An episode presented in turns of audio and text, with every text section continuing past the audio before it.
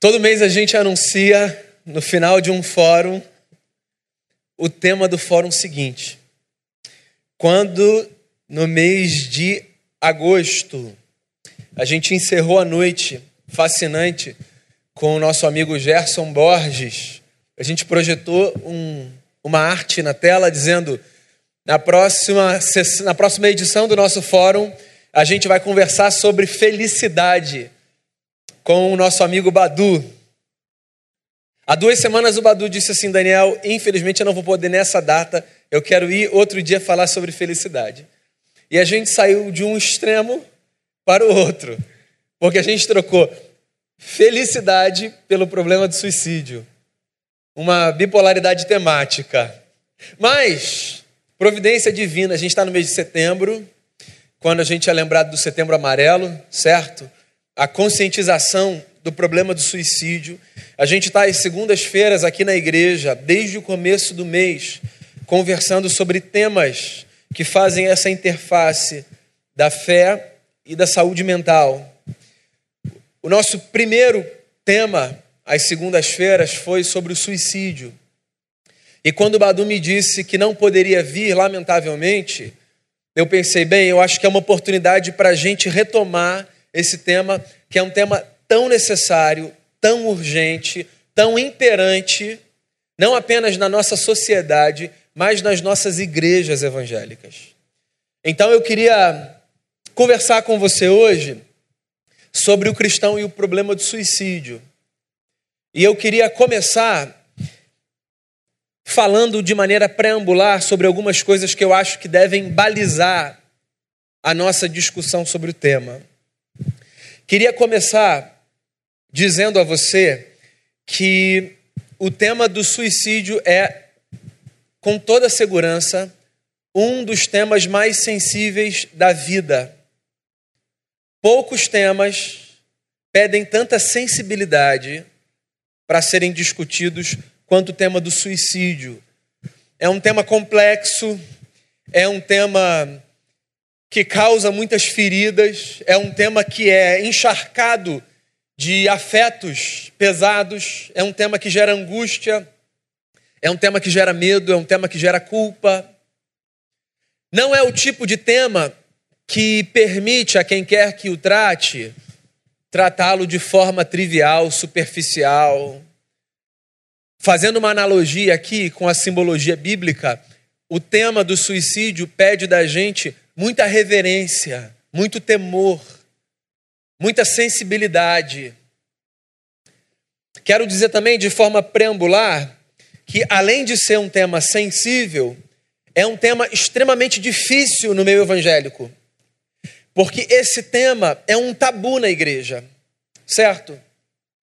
A igreja cristã, de maneira geral, tem muita dificuldade de falar de alguns temas. O suicídio é um deles. Pensa no seguinte: tabu não são apenas as coisas sobre as quais a gente não fala. Tabu também são as coisas sobre as quais a gente fala de maneira superficial, mesmo sabendo que a gente precisa aprofundar a conversa. Então, às vezes a gente não fala sobre um tema e a gente empurra esse assunto para esse lugar do tabu esse assunto é um assunto proibido, ponto. Às vezes a gente fala sobre um tema, mas a gente fala de maneira rasa, a gente fala de maneira rápida e a gente fala de maneira irresponsável. E a gente fica com a sensação de que mais coisas precisavam ser ditas sobre o assunto. Mas ninguém tem coragem de perguntar. E ninguém tem coragem de responder. E a gente toma o assunto por dado, quando na verdade o assunto ainda tem muito a ser investigado. E isso também é um tabu. E nesse sentido, o suicídio é um tabu. Porque se a gente já saiu, penso eu, do lugar de não falar sobre o tema, eu fico com a sensação de que a gente estacionou num outro lugar, que é o lugar de falar pouco de apresentar respostas rápidas, superficiais e irresponsáveis sobre o assunto. Uma outra fala que eu queria trazer, ainda de maneira preambular, sobre o tema do suicídio.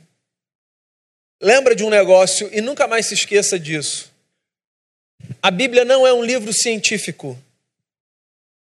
A Bíblia não é um livro que se propõe a responder dilemas da ciência. O cristão, às vezes, na tentativa de mostrar o valor que ele dá à Bíblia, corre para a Bíblia para encontrar resposta para todas as perguntas que a sua alma faz.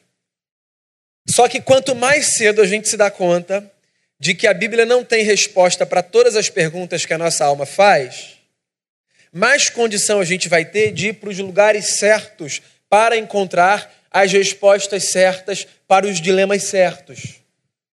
Quando a gente fala de saúde, por exemplo, a gente pode ir à Bíblia para encontrar amparo para as nossas angústias, conforto da parte de Deus. Mas a Bíblia não é a biblioteca para onde você vai para encontrar a resposta científica que vai justificar a existência ou não de um quadro de saúde ou de um quadro de patologia. Entende isso? A nossa relação com a Bíblia precisa ser outra. A Bíblia é um livro de fé, é o livro da nossa crença. A Bíblia é um livro religioso. A Bíblia é um livro de sabedoria. Do ponto de vista da ciência da religião, por exemplo, a gente diria que a Bíblia é um livro histórico-fenomenológico. Ou seja, ela se propõe a descrever a história a partir de um lugar, a partir da observação dos seus autores, inspirados por Deus. Para dar um exemplo do que eu estou falando, você já deve ter visto na Bíblia o relato de um homem que diz que certa vez orou e o sol parou. Já viu isso na Bíblia, não já? Pois é. Porque a Bíblia não é um livro científico. A Bíblia é um livro que narra o que acontece a partir da perspectiva de quem está na história, descrevendo fenômenos. Então você imagina um homem que vê o sol nascer num lugar e se pôr em outro. E que num certo dia, a partir de oração, vê o sol permanecer no mesmo lugar. Como é que ele vai registrar esse negócio? Um homem que viveu há milhares de anos. A terra parou? Não, ele vai dizer: o sol parou, eu orei, o sol parou. Porque a Bíblia não está aí para ajudar a gente a fazer ciência ou a refutar a ciência. A Bíblia existe para ajudar a gente a lidar com os dilemas da alma, com os dilemas da vida, a partir dessa relação da fé. E mais uma coisa preambular que eu queria dizer antes de entrar propriamente no tema do suicídio. Guarda essa coisa com você e nunca mais abandona, tá? Não existe pecado que não seja perdoado por Deus. Ponto. Por que, que essa afirmação é extremamente importante? Ela poderia ser a minha última afirmação. Mas para evitar que você saia no meio sem levar essa informação, eu estou te dando a conclusão no início da fala. Tá? Então, se você precisar ir embora, fica tranquilo, você já ouviu o que eu queria que você ouvisse sobre todas as coisas. Não existe pecado que não seja perdoado por Cristo Jesus. Essa fala é importante porque a igreja, eu tenho essa sensação, ela tem uma necessidade de condenar, de estabelecer destino, de dar passaporte e carimbar e dizer você vai para o céu, você vai para o inferno. E no que toca o tema do suicídio, a igreja tem uma voz autoritativa, fechada e forte, que diz assim: o suicida está no inferno. E eu tenho uma dificuldade imensa com essa fala, preciso confessar a vocês. Primeiro, porque a gente não encontra respaldo na Bíblia para isso. E depois, porque se eu estou dizendo que tem um pecado que não é perdoado por Deus, o que eu estou afirmando por detrás é que a obra de Jesus na cruz do Calvário não deu conta de me redimir de todos os meus pecados. Então eu estou dizendo com isso que o que Jesus fez pela humanidade foi incompleto. Porque se ele deu conta de espiar os pecados, todos, com exceção desse, então ele não deu conta de espiar os pecados todos. E a fala está consumado que ele proferiu na cruz é uma fala que perde todo o seu sentido. E a fala de Paulo de que o, escrito de dívida que havia contra nós foi rasgado é uma fala que perde todo o seu sentido.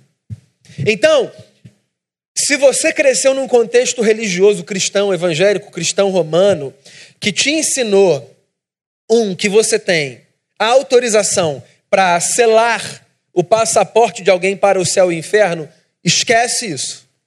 Se você aprendeu também que quando você está diante da notícia de alguém que, num ato de desespero, tirou sua própria vida, você está diante da história de alguém que, mesmo tendo sido uma pessoa de Deus, no final foi para o inferno pelo que fez, esquece esse negócio. Porque destino das pessoas não é um assunto nosso. Destino das pessoas é um assunto das pessoas e de Deus. Certo? Estamos na mesma página? Que bom. Vamos começar a falar então sobre suicídio. Olha só a gravidade do tema que a gente tem para tratar hoje. Eu queria apresentar a você alguns dados que falam sobre o suicídio no mundo e no Brasil. Primeiro deles, a cada 40 segundos uma pessoa se suicida no mundo. Cada 40 segundos. No mundo, uma pessoa tira a sua própria vida. No Brasil, o suicídio é a quarta maior causa de morte de jovens entre 14 e, 27, e 29 anos. Perdão. No Brasil, entre 2007 e 2017, as tentativas de suicídio por intoxicação aumentaram cinco vezes, indo de 7.735 tentativas em 2007 para 36.279 tentativas. A gente não está falando, meus irmãos e minhas irmãs, de um problema trivial. A gente não está falando de um problema periférico a gente está falando de um problema que está mais perto da gente do que a gente imagina.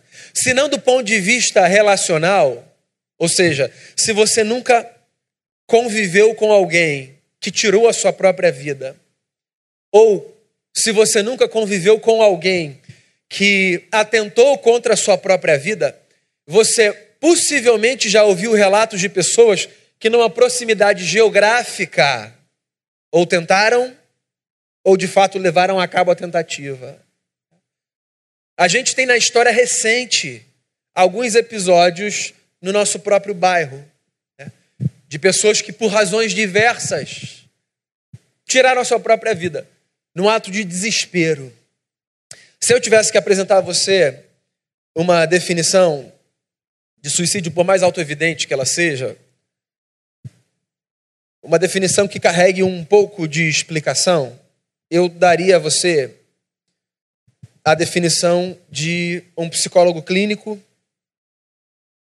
considerado por muitos como um dos maiores é, suicidologistas, um, um psicólogo americano chamado Edwin Schneider, que disse o seguinte: o suicídio é um ato definitivo para um problema temporário. Ponto um, que eu acho que é fundamental. Todo mundo sofre na vida. O sofrimento é uma condição inerente à nossa existência. Certo? Não existe a menor possibilidade de nós atravessarmos o curso da nossa existência sem que nós soframos. Você nasce, você sofre. Você vive e você vive sofrendo. Não apenas não apenas sofrendo, mas também sofrendo. E até o último dia da nossa existência, o sofrimento vai ser uma condição de vida. Acontece que, por conta de circunstâncias, existem pessoas que experimentam sofrimento numa medida que dá a elas a sensação de que a totalidade da sua existência se resume ao sofrimento que ela atravessa. Então, de maneira muito simples, eu diria o seguinte, sem precisar ser um adivinho, ser um profeta, qualquer coisa do tipo. Todos nós, todos nós, atravessamos momentos, ciclos, experiências de sofrimento na nossa vida. E elas nos tocam de maneira distinta, certo? Você pode passar por um sofrimento momentâneo, muito rápido. Você pode passar por um sofrimento duradouro. Você pode, inclusive, experimentar sofrimentos, dependendo do tipo de experiência que você teve, no curso de toda a sua vida. Você pode carregar com a angústia de um fato que aconteceu com você e que é insuperável. A perda de alguém, a perda de um filho, talvez dos sofrimentos, ainda que sofrimento não possa ser comparado e mensurado nesse sentido, disse que não há dor e sofrimento maior do que esse. É. Outros traumas que podem ter acontecido na sua vida, e essas experiências que nos marcam e nos tocam, elas regulam ou desregulam a nossa relação com o sofrimento. E existem pessoas, então, que atravessam sofrimentos numa medida tal que se veem imersas nessa experiência de sofrer e que chegam à conclusão que existe uma relação de sinônimo entre vida barra existência e sofrimento. Ou seja, existem pessoas que não conseguem conceber a vida, não porque desejam, obviamente, mas porque essa é a sua experiência, de qualquer forma diferente que seja de uma forma sofrida. E aí o que acontece é que pessoas que vivem experiências de sofrimento dessa magnitude, ou que se relacionam com o sofrimento dessa forma, às vezes são tomadas por uma atitude desesperada e começam a cogitar a interrupção da sua própria existência. Que veja bem, é um pensamento legítimo do ponto de vista de que é um pensamento humano, certo? Mas ele é sintomático de uma disfunção.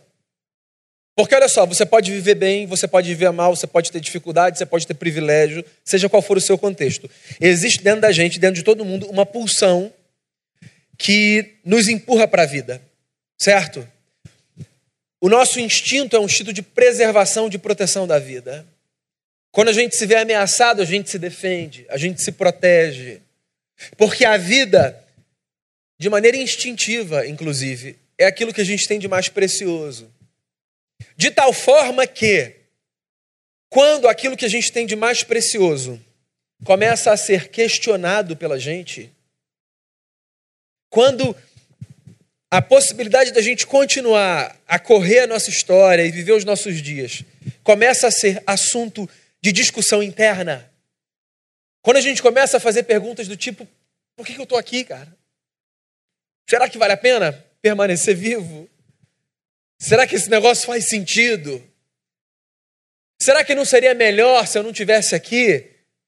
Melhor para mim, melhor para as pessoas. Quando esses questionamentos começam a ganhar intensidade, começam a ganhar força, começam a ocupar espaço, então uma luz começa a ser acesa, ou pelo menos precisa ser acesa, porque alguma coisa no curso da nossa existência foi invertida na sua direção.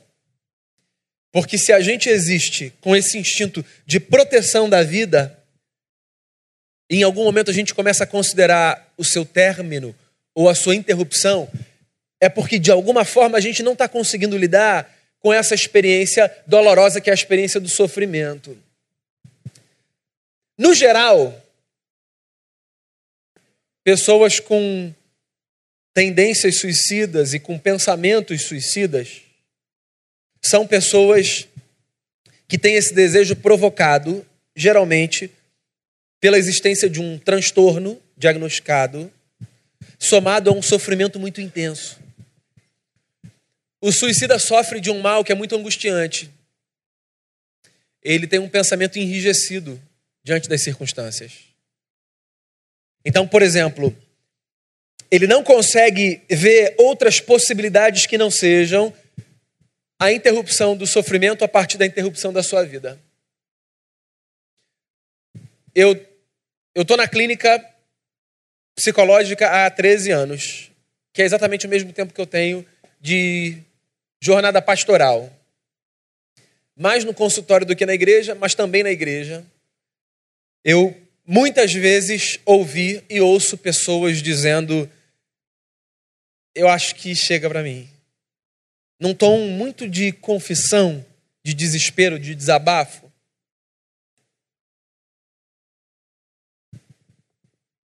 Há 13 anos, quando eu ouço alguém falar, eu acho que chegou para mim, eu faço uma pergunta, que é a seguinte: me diz um negócio. O que você não quer mais é viver ou viver desta maneira?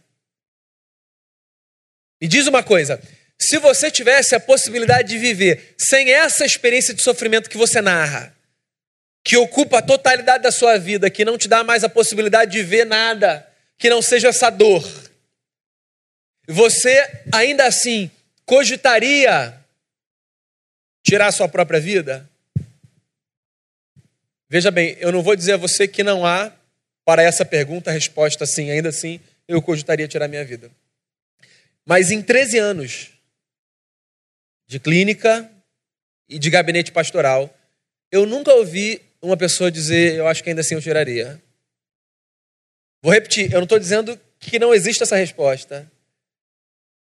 Mas de maneira muito empírica, na minha experiência, o que eu estou dizendo é que sempre que o sujeito que é tomado por um pensamento como esse se vê na possibilidade racional de escolher entre outra vida sem esse sofrimento e a morte, ele aponta para o caminho da outra vida sem esse sofrimento. O que significa que o desejo pela vida ainda pulsa, mesmo que abafado pela intensidade do sofrimento, pelo tamanho da dor, você entende? É muito difícil a gente falar de dor. É muito difícil a gente falar de sofrimento. A gente não consegue mensurar o sofrimento alheio. A gente não, ninguém consegue entender o sofrimento do outro. Faz um exercício aí no seu lugar. Pensa na pessoa que você mais conhece nessa vida pessoa com quem você tem mais intimidade, a pessoa cujo cheiro você conhece, cujas palavras você prevê, a pessoa com quem você passou a maior parte da sua história, com quem você partilha de intimidade. Você pode pensar nessa pessoa. Mesmo pensando nessa pessoa, você não conhece nem entende plenamente o sofrimento dela. Porque o sofrimento de um indivíduo só é conhecido na sua plenitude por ele mesmo. Eu posso entender em alguma medida o sofrimento do outro, sobretudo se eu já passei ou passo por experiências similares à do outro, mas eu nunca vou entender na totalidade do que o outro está falando quando o outro diz que sofre. Veja bem, eu estou dizendo isso para você perceber como é difícil habitar a dor alheia. Porque o convite para a gente lidar com o problema do suicídio, em alguma medida, é o convite para que a gente se aventure a habitar a dor alheia, da forma certa, com a consciência, e esse é o grande desafio, de que eu nunca vou habitar a dor alheia como o outro habita a sua própria dor. Da mesma forma que o outro nunca vai habitar a minha dor da forma como eu habito. Porque se existe um negócio que é singular, é a nossa experiência com a dor e com o sofrimento. Os estudos do tema do suicídio dizem que o suicida é tomado por características que eles chamam de os três Ds do suicídio. O suicida é tomado por desesperança e ou desespero e ou desamparo. Então, são essas três sensações que o suicida tem na sua experiência com a sua dor. Ele, primeiro, perdeu a esperança diante da vida, o que é uma das coisas mais tristes e cruéis que podem acontecer a um ser humano, certo? É, não é sem motivo que o lugar comum diz que a esperança é a última que morre. Né? E se o lugar comum está certo nesse sentido, o que, que a gente faz com alguém que perdeu a esperança, que é a última que morre? Então você imagina o que é uma pessoa viver sem acreditar no amanhã. Uma pessoa viver sem, sem ter sonho, sem ter desejo, sem ter pulsão dentro de si. Eu não sei se você já leu o romance de Vitor Hugo, Os Miseráveis, ou se você já assistiu o filme Os Miseráveis, sobretudo a última edição, que eu acho que foi de 2012, se não me falha a memória. Tem uma música que no filme de 2012 é cantada, interpretada pela Anne Hathaway, que faz a personagem Fantine no filme, na obra. E essa música é I Dream the Dream. E é uma das músicas mais lindas e angustiantes que eu conheço. Porque ela começa dizendo, no alto da sua dor, que ela tinha um sonho de que a vida era bela, de que o amor venceria, de que haveria justiça no mundo. Ela tinha um sonho de que de que os maus não triunfariam, e ela vai descrevendo o seu sonho. E essa música vai ganhando força e intensidade. E essa música termina com a seguinte frase: Agora a vida matou o sonho que eu tinha. E eu fico pensando no que justifica a existência de uma pessoa que diz: a vida matou todos os meus sonhos. Eu não consigo mais sonhar. Você entende? Porque, do ponto de vista simbólico, o sonho é a força que faz a gente se movimentar. A gente se movimenta por desejo. Eu me movimento pelos sonhos que eu tenho, pelas expectativas que eu crio. Então você imagina o que se passa na cabeça de uma pessoa que não tem esperança. Desesperança é um dos Ds. Desespero é o outro D. Imagina a cabeça de uma pessoa que é tomada por um senso tão profundo de dor e por uma certeza enrijecida tão grande de que essa dor não vai embora. Ela é tomada de uma angústia, de um desespero que não são sanados por nada nem por ninguém. Uma coisa é você ter uma experiência de desespero. Perdi meu filho na praia, meu Deus do céu, desesperado. Ninguém já, já teve essa experiência? Pelo amor de Deus, está amarrado em nome de Jesus. Jesus amado. Desespero. Perdi meu filho no shopping. Acho que são os meus piores pesadelos. Uma coisa é você ter essa experiência momentânea de desespero.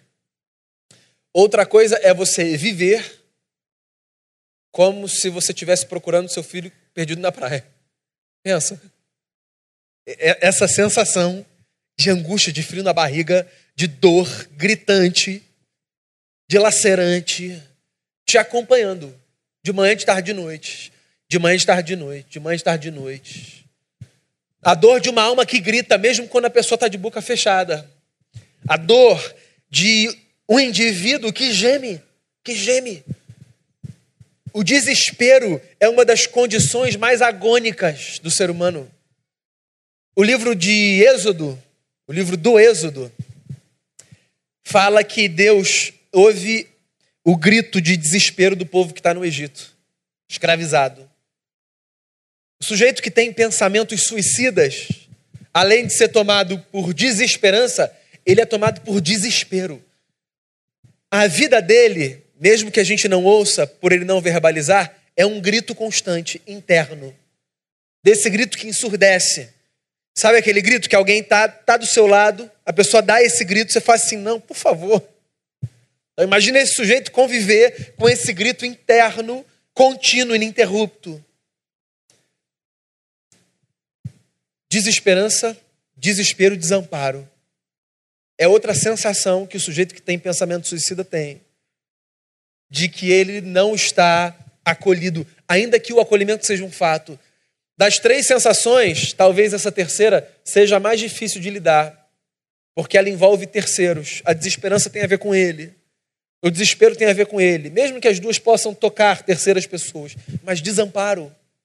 Quando a gente fala de suicídio, a gente fala do sujeito que tem pensamentos suicidas ou que comete o ato de suicídio. A gente fala então da história de alguém olhando para o passado, mas a gente fala também da história de uma família que sofre violentamente, que carrega culpa, que carrega angústia, que assume responsabilidades, que às vezes age de maneira equivocada na tentativa de ajudar.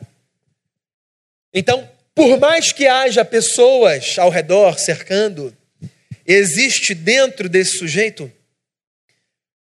uma sensação de que ele está sozinho no mundo. Quando a gente fala do suicida potencial, ou de alguém que tirou a sua própria vida, a gente está falando desse quadro. A Bíblia fala sobre suicídio. A Bíblia narra seis episódios de suicídio. Quer ver? Deixa eu só mencionar para você. Primeiro, a Bíblia fala do suicídio de um homem chamado Abimeleque, que foi um homem que governou Israel na época dos juízes, matou 70 irmãos para governar sozinho, foi traído pelos homens que o ajudaram a matar os seus 70 irmãos para governar sozinho.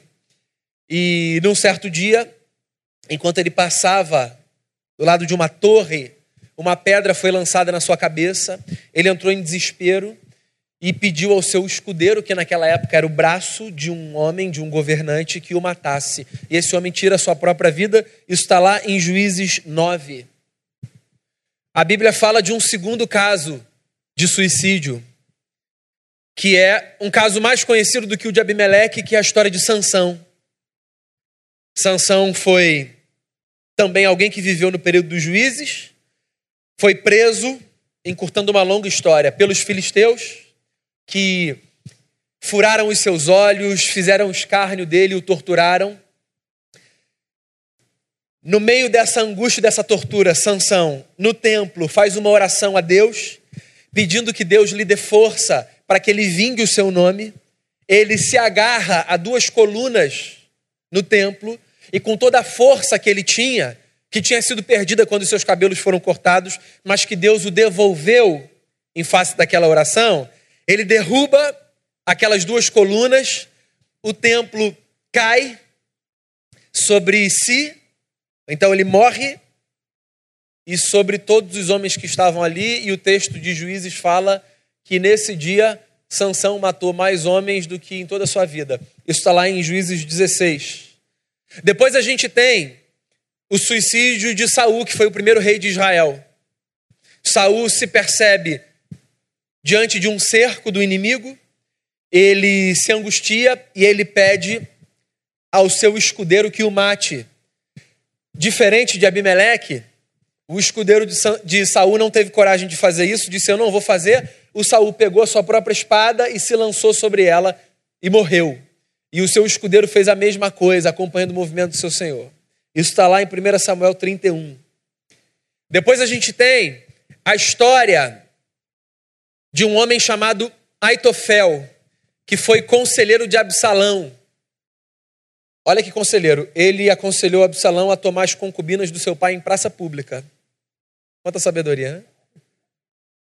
Quanta lucidez. Num determinado momento, ele se dá conta do que ele tinha feito, ele não consegue lidar com essa angústia, ele tira a sua própria vida. Isso está lá em 2 Samuel 17.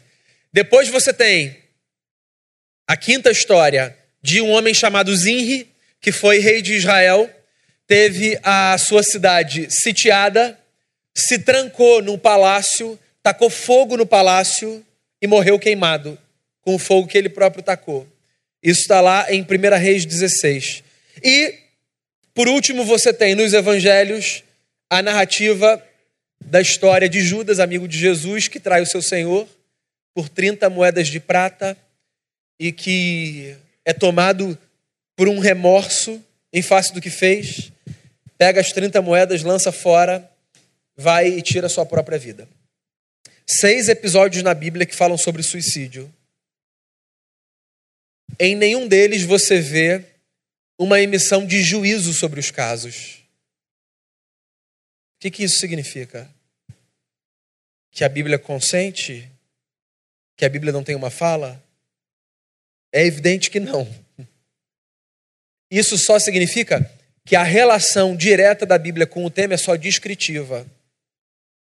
Como é que a gente faz para entender? E aí eu vou então para essa parte mais da Bíblia, da relação da Bíblia com o tema. Como é que a gente faz para entender qual é a posição da Bíblia sobre o tema do suicídio?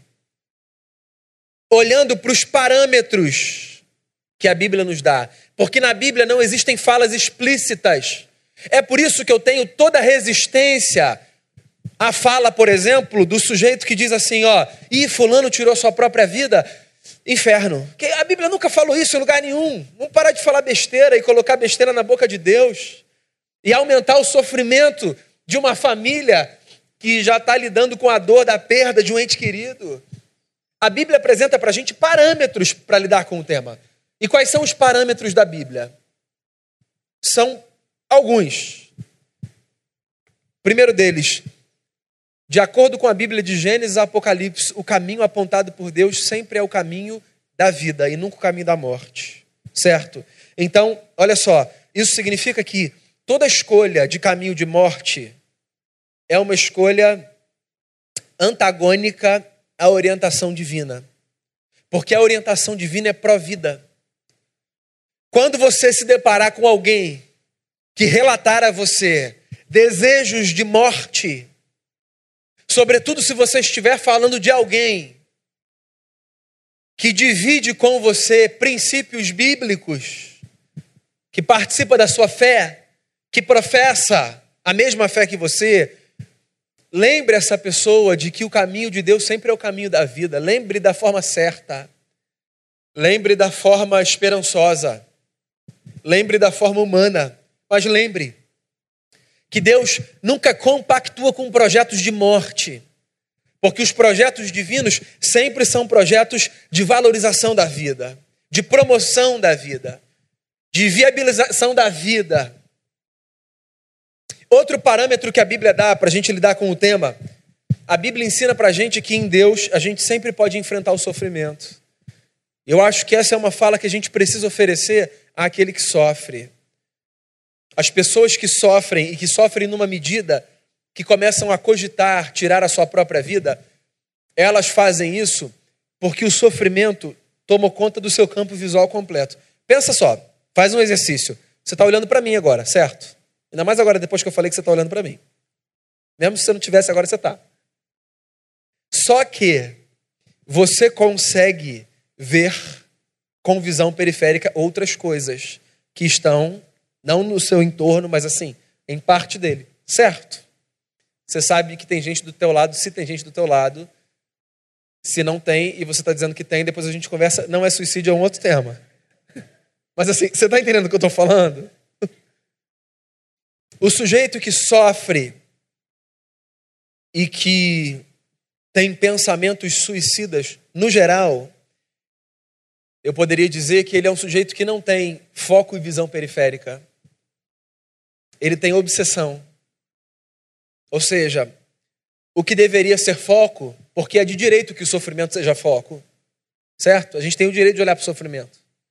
O que deveria ser foco virou foco e visão periférica. E quando uma coisa vira foco e virão, é, visão periférica, essa coisa se transforma em obsessão.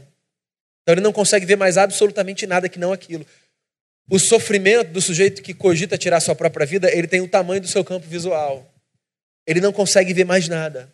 E é por isso que a gente precisa dizer a essa pessoa, não que o sofrimento não é daquele tamanho, porque eu disse a você ali atrás, a gente não consegue habitar a dor alheia, a gente não tem o direito de dizer para uma pessoa que um sofrimento não tem o tamanho que ela diz que tem. Ninguém tem o direito de dizer isso para o outro.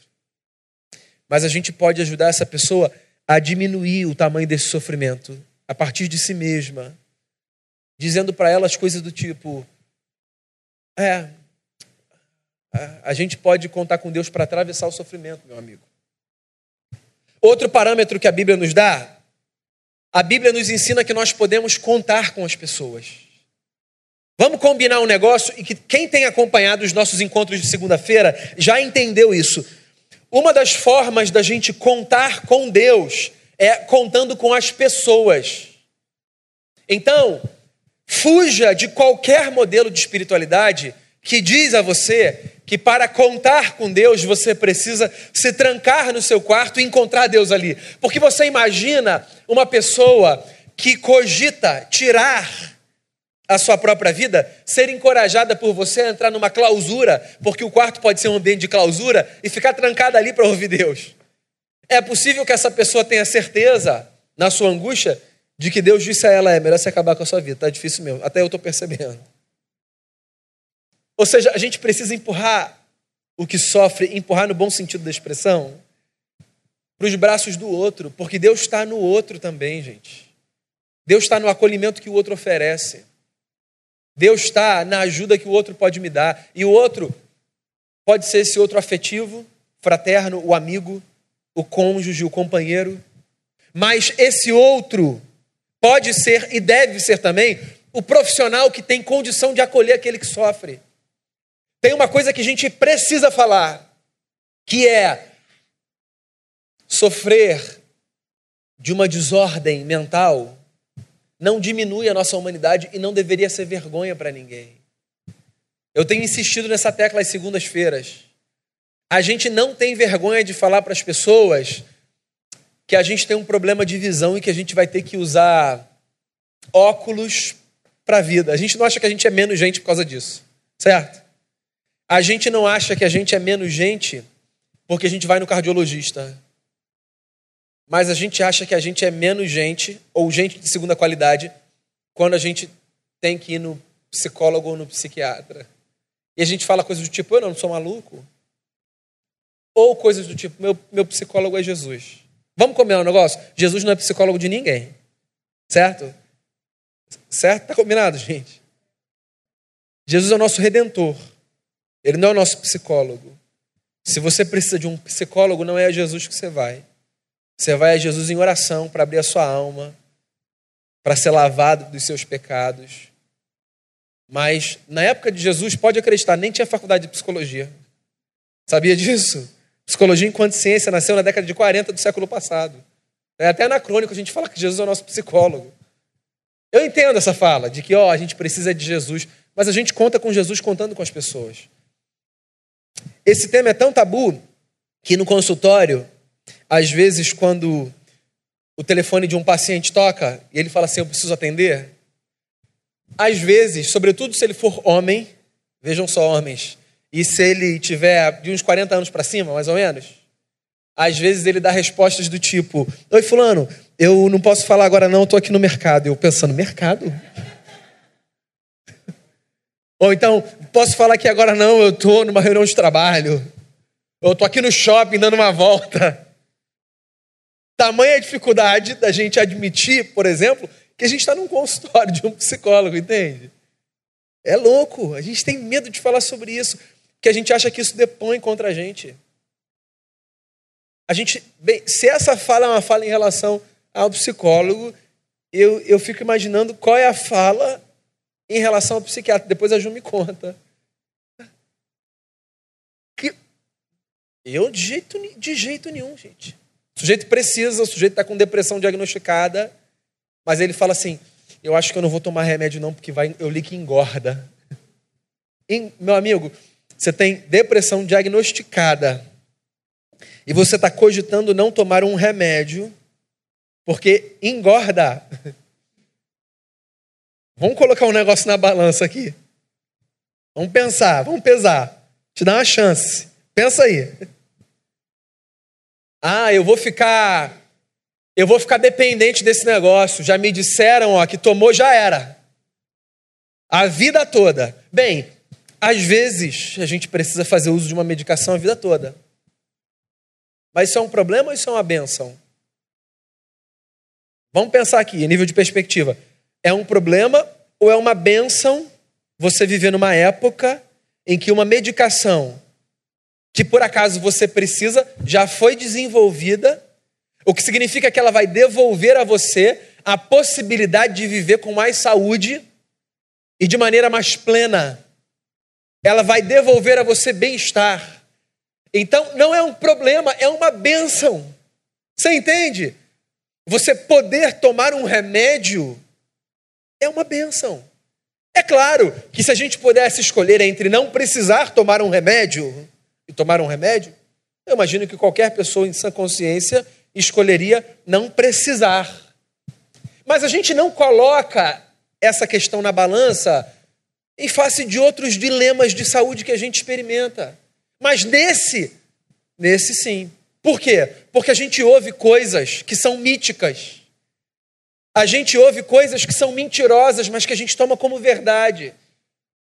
A gente acredita que a gente vai receber um estigma de maluco ou qualquer outra coisa do tipo. Na igreja é pior ainda. Eu já dou mais um passo, seguindo na direção da minha conclusão, que é o passo de falar rapidinho com você sobre alguns mitos que a gente precisa abandonar quando a gente fala do assunto. A gente precisa, precisa abandonar o mito de que o sujeito que tem pensamentos suicidas está afastado de Deus. Precisa. Vamos combinar um negócio? Não vamos colocar Deus nessa jogada? Não vamos chamar Deus nesse. A gente pode chamar Deus em outro lugar nesse assunto. A gente pode chamar Deus para o lugar do auxílio. A gente pode chamar Deus para o lugar do socorro, do conforto. Mas a gente não tem o direito de dizer a uma pessoa que sofre a ponto de considerar tirar a sua própria vida, que essa pessoa está sem Deus no coração. E fulano está sem Deus no coração. A pessoa que pensa isso ó, não tem Deus no coração. Não, quem não tem Deus no coração é a pessoa que diz isso para a pessoa que pensa isso. Entende? Porque o que você está fazendo ao dizer isso para uma pessoa que sofre nessa medida é colocando mais peso. Não é que essa pessoa deve ter esse pensamento, mas ela não escolheu ter esse pensamento. Você acha que uma pessoa acordou pensando assim: acho que eu vou desenvolver um pensamento suicida hoje. Você acha que alguém escolhe isso em sã consciência? Esse é um lugar existencial onde alguém chega a partir da sua experiência intensa, crônica, com a dor. Então, uma coisa que você não deve dizer a uma pessoa que tem pensamentos do tipo é de que essa pessoa está afastada de Deus. Outra coisa que você não deve dizer a uma pessoa que que cogita isso, ou a uma família que perdeu alguém pelo ato do suicídio é vai para o inferno ou está no inferno. Hoje mesmo alguém estava me contando antes de eu vir para cá que certa vez foi ao sepultamento de um irmão de fé que tinha tirado sua própria vida. Um sujeito que, que lidava de maneira crônica com um quadro de depressão e que, num ato de desespero, certo dia se suicidou. E aí, no sepultamento, numa roda, estava tendo uma discussão pseudo-teológica. Pseudo. Leia pseudo mais do que teológica. Tá? Sobre o destino daquele irmão. Bem, além de ser vil e desrespeitoso, certo? É louco. Como assim? A gente conhece o destino das pessoas? E olha só, mesmo que a gente tenha uma suspeição, o que é uma audácia, um abuso, mesmo que a gente tenha uma suspeição sobre o destino de uma pessoa, vai, que você pensa assim, fulano foi mal a vida toda. Certeza que está no inferno. Mesmo assim, a história do ladrão na cruz diz para a gente que a gente pode errar em cheio. Isso não é departamento nosso. E quem ficou e sofre não precisa lidar com essa dor de passar e ouvir alguém dizer, Ih, acho que fulano foi para o inferno. Hein? Nunca diga. Primeiro, nunca diga a ninguém que alguém foi para o inferno. Você não tem. Esse departamento não é seu nem meu. Esse não é o nosso ministério. Tá? Seu ministério é qualquer outro, menos esse. Definir céu e inferno. Ponto. No que diz respeito ao sofrimento de alguém que tira a própria vida ou que atenta contra ela, sim, mais delicado ainda. Outro mito que a gente precisa desconstruir, um mito de que o crente não tem esse tipo de pensamento. Não, não, não diga isso, não pense isso. Antes desse nosso encontro começar, eu estava lendo ali uma mensagem falando sobre o texto de um pastor no Rio Grande do Sul que, citando a história de um outro pastor norte-americano que tirou a sua própria vida no começo desse mês, de setembro, ou seja, esse pastor do Rio Grande do Sul estava escrevendo, escreveu um texto sobre o suicídio de um colega lá dos Estados Unidos. E esse pastor que escreveu o texto sobre o suicídio de outro, no dia 11 deste mês, tirou a sua própria vida. E muitos pastores e padres tiram a sua própria vida, o que é uma desgraça, como é a desgraça de qualquer pessoa, de qualquer credo ou não credo, de tirar a sua própria vida. E cristãos tiram a sua própria vida. E isso não é, evidentemente, uma recomendação. Mas isso precisa ser uma lembrança de que nós não estamos blindados contra esse problema, contra esse mal. Nós não estamos blindados, nós não estamos protegidos de atravessarmos desertos de alma e de existência só porque nós somos seguidores de Jesus. O sujeito que sofre não precisa ter anexado ao peso do seu sofrimento a dor de ainda ouvir terceiros dizerem coisas do tipo: se fosse crente de verdade, não estava passando por isso, porque crente não passa por depressão. Esse discurso, meus irmãos e minhas irmãs, além de irresponsável, é maligno porque ele impõe sobre terceiros um peso que terceiros não têm a necessidade de carregar. E ele é o tipo de discurso pelo qual aquele que o profere não se responsabiliza. Ele fala e vai embora. Então, você quer saber de uma coisa que devia ser óbvia e lugar comum? mas que eu acho que precisa ser lembrada: cristãos sofrem depressão, sim. Cristãos sofrem com transtornos de ansiedade de diversas ordens, sim. Cristãos recebem um diagnóstico de bipolaridade, sim. Como cristãos, têm diabetes, câncer, ataque do coração, certo? Então, não coloque a fé de ninguém em xeque em face do sofrimento alheio. Não diga para ninguém, eu acho que você está precisando, sabe o quê? Ir para a igreja, porque quando você for para a igreja, esse negócio vai ser resolvido. A igreja pode ser um instrumento de ajuda, mas a igreja não é o que falta para que alguém que sofre de um transtorno tenha o seu transtorno resolvido. O sujeito que sofre de um transtorno precisa do cuidado de um profissional que sabe lidar com esse transtorno. E ele pode também contar com apoio espiritual, com auxílio religioso de uma igreja, de uma comunidade de fé. Mas ele não é um sujeito sem fé, ele não é um sujeito sem Deus. E ele não está, por estar na igreja, protegido disso. Então, abandona aquele discurso que é assim: ah, fulano, você tem tudo. Senta aqui comigo, deixa eu falar para você, olha só que casa bonita que você tem. Não, tudo bem, ele sabe que ele tem uma casa bonita, não é isso que está em jogo, meu amigo. Você acha que ele está tomando remédio para ele se lembrar que ele tem uma casa bonita? Mas olha só os seus filhos, a sua mulher. Você tem trabalho. Vamos ali no espelho, dá uma olhada. Você é uma pessoa tão bonita, olha só que cara bonita. O sujeito que tem um transtorno diagnosticado, não é de motivação que ele precisa, entende?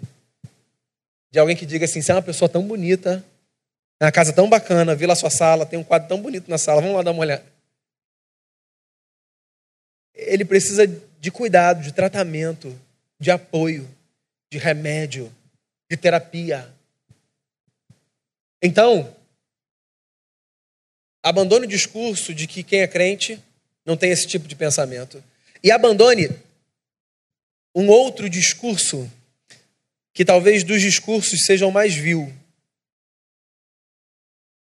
De quem é essa culpa, hein? Quem foi que fez isso? Quando a gente fala de suicídio, a gente não fala nunca de culpabilização. Nunca, nunca, nunca. A gente nunca pergunta quem foi o responsável por esse negócio. A gente não tenta descobrir herói e vilão, mocinho e bandido. Essa discussão, isso foi o quê? Foi um ato de covardia ou foi um ato de heroísmo? Não, não são essas as perguntas que a gente faz. Isso é pergunta de revista Tititi. Caras, isso é pergunta de fofoca. Essa não é a pergunta de quem quer lidar com a dor, de quem quer aprender a lidar com o sofrimento e quem quer ajudar o outro a lidar com o sofrimento. De maneira positiva, então, o que, que a gente faz? Como cristão que sofre ou como cristão que pode auxiliar o que sofre? E com essas proposições eu encerro aqui a minha fala. Um, a gente acolhe o outro no seu sofrimento. Esse é o primeiro conselho que eu queria dar a você. Se você está diante de alguém que sofre, e se você está diante de alguém que esboça pensamentos suicidas, acolha essa pessoa no seu sofrimento. E sabe o que significa acolher a pessoa no seu sofrimento? Significa acolher a pessoa sem desprezar o seu sofrimento. Porque às vezes a gente acolhe a pessoa desprezando o sofrimento. Tá, eu tô aqui porque eu sou seu amigo aí, não vem me falar mais nada disso não. Não aguento mais ouvir esse negócio. Não, você está acolhendo a pessoa, mas não está acolhendo o sofrimento. E o sujeito que sofre, ele precisa ter a sensação de que ele está sendo acolhido no seu sofrimento. Com a lembrança do que eu disse lá atrás, de que a gente nunca vai entender plenamente o sofrimento do outro. Mas olha só, se a gente demonstrar empatia pelo outro, isso já vai facilitar bastante o processo. E esse é o segundo conselho que eu queria dar a você. Demonstre empatia, seja empático. Não seja antipático. Seja empático. Em terapia, a gente diz que uma das melhores formas da gente demonstrar empatia para com o outro é desenvolvendo escuta ativa. Certo? O que é escuta ativa? Escuta ativa é esse exercício de não apenas ouvir o som que vem da boca do outro, mas que é acompanhado pela intencionalidade de entender o que o outro diz e de demonstrar então acolhimento ao que o outro diz. Escutativa é o contrário do que você faz quando alguém está falando com você e você diz assim, aham, tá, tudo bem, aham. Sabe, quando um aham, na verdade é só um acaba logo porque eu já não estou aqui, tenho cinco minutos. É o contrário disso.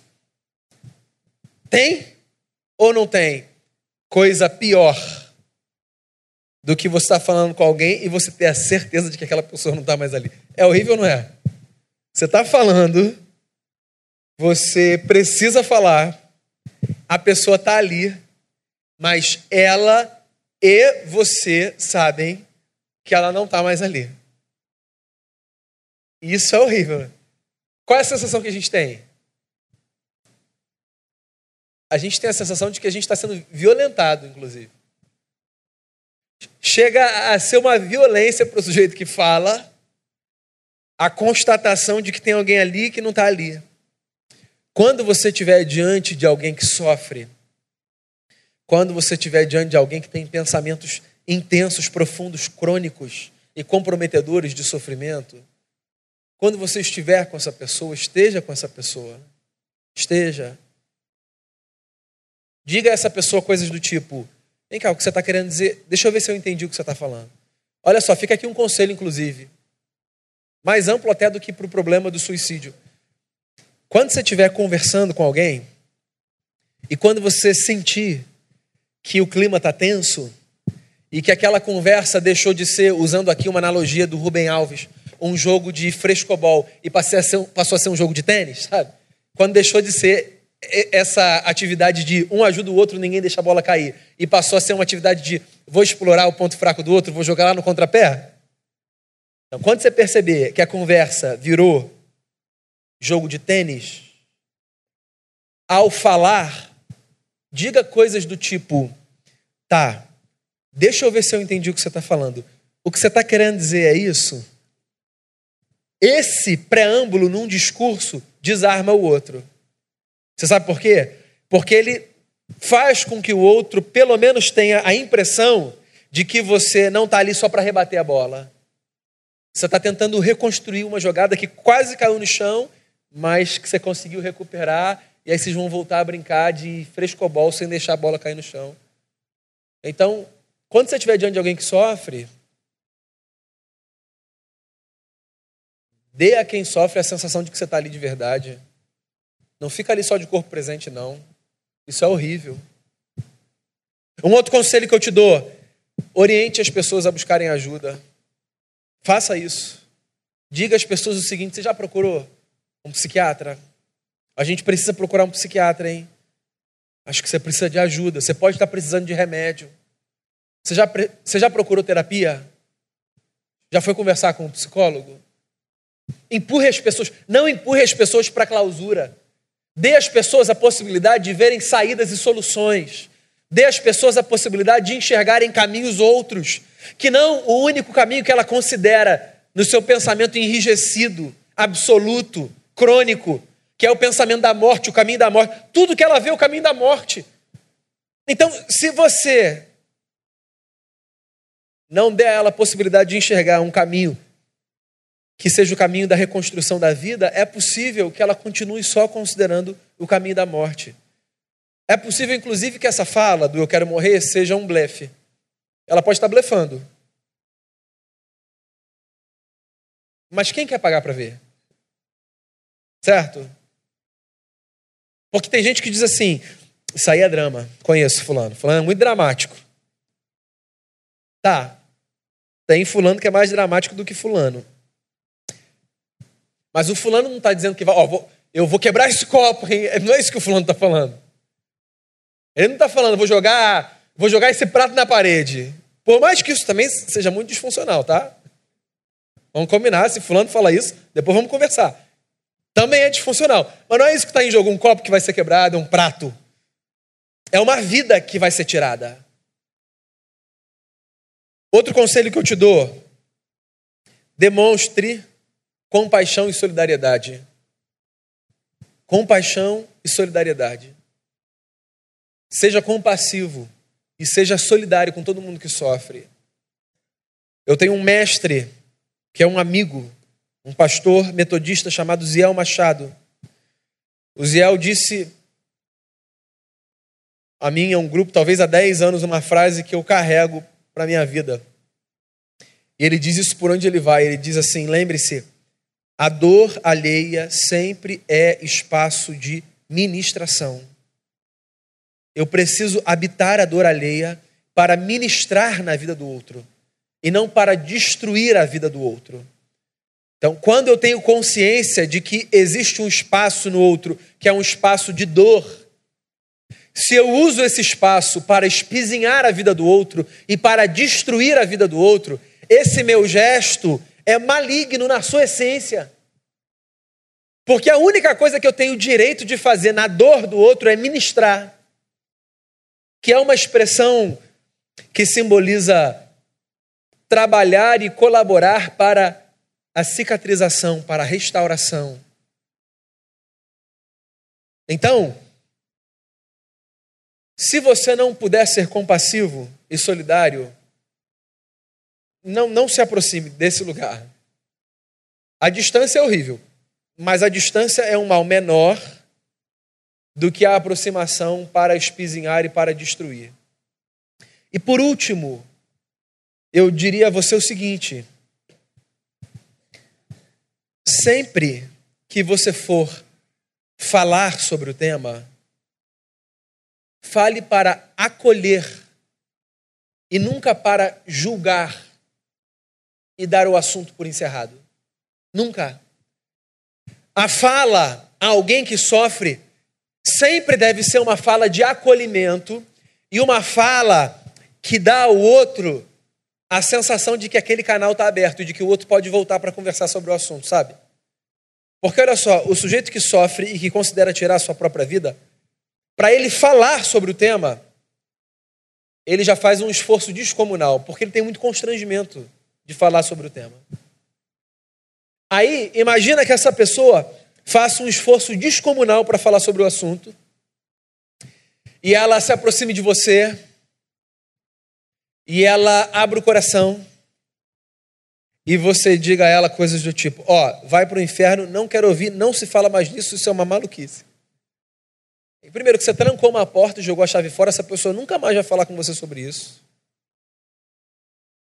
E depois, que você empurrou essa pessoa de volta para uma clausura, porque ela está estabelecendo um contato com o mundo. Ela está dando um grito, ela está dizendo o seguinte: Eu acho que você pode me ajudar. E ela não está colocando sobre os seus ombros uma responsabilidade de resolve meu problema. Ela só está dizendo o seguinte: você pode me acompanhar nessa jornada? Até onde você pode me acompanhar nessa jornada? Você pode me levar alguém? Você pode orar por mim? Você pode orar comigo? Você pode conversar comigo? Não tranca a porta para ninguém, não. Quando alguém sofre nessa medida, o que de mais importante esse alguém precisa, do ponto de vista da fé, é de ter a sensação de que ele viu a face de Deus quando ele olhou para a nossa face. E eu acho que esse deve ser o nosso exercício. Eu vou repetir o que disse no início e fecho com isso. O suicídio é a quarta principal causa de morte entre os jovens no Brasil.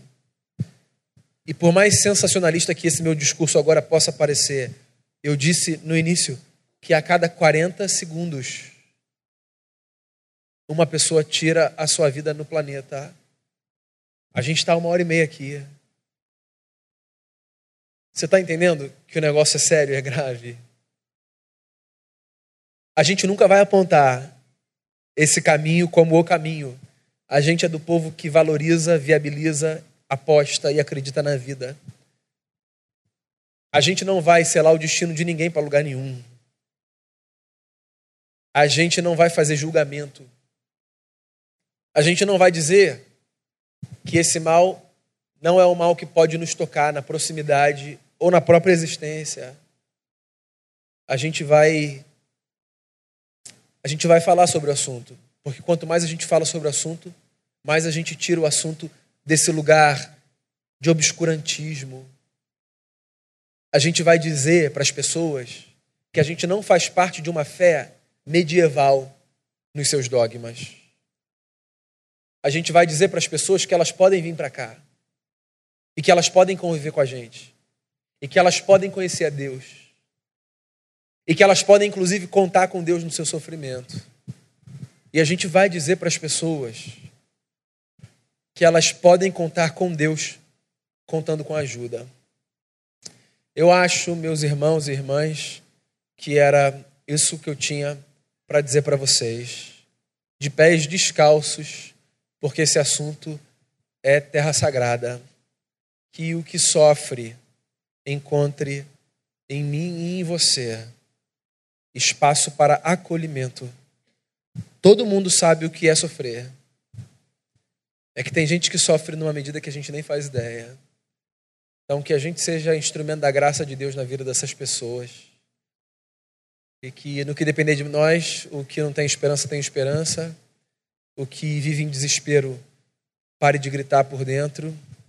E que quem se sente desamparado encontre amparo nas nossas comunidades de fé. Amém? Amém.